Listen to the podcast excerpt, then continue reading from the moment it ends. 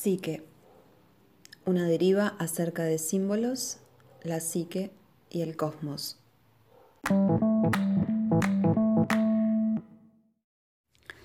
¿Sabes que cada instante puede producirse una mutación de conciencia? ¿Que puedes súbitamente cambiar la percepción que tienes de ti? Uno se imagina a veces que actuar es triunfar respecto del otro. ¡Qué error! Si quieres actuar en el mundo, debes hacer que estalle esa percepción del yo impuesta, incrustada desde la infancia, que se niega a cambiar. Amplía tus límites sin fin, sin descanso. Entra en trance. Déjate poseer por un espíritu más poderoso que el tuyo, una energía impersonal. No se trata de perder conciencia, sino de dejar que hable la locura original, sagrada que está en ti. Deja de ser tu propio testigo, deja de observarte.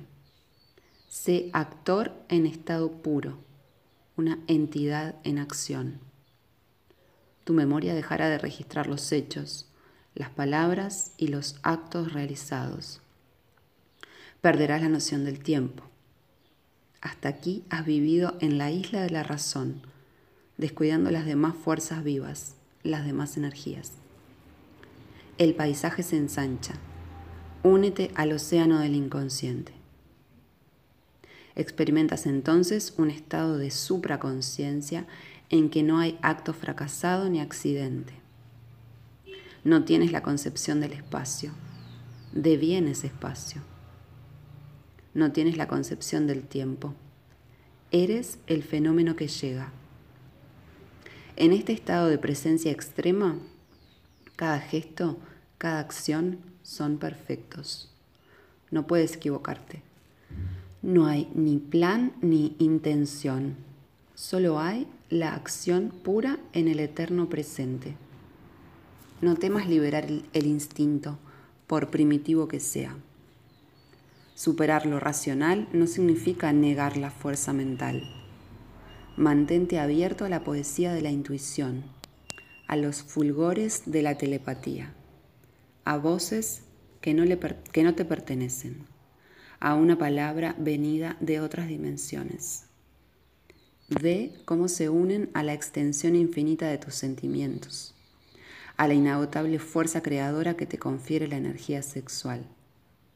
Vive tu cuerpo, ya no como un concepto del pasado, sino como la realidad subjetiva y vibrante del presente.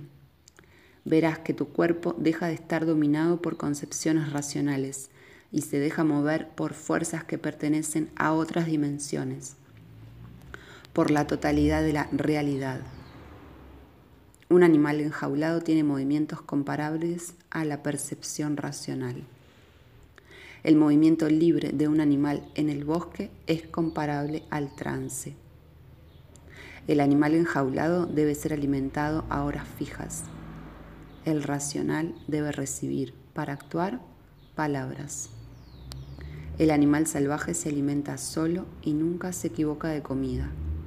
El ser en trance no actúa movido por lo que ha aprendido, sino por lo que es.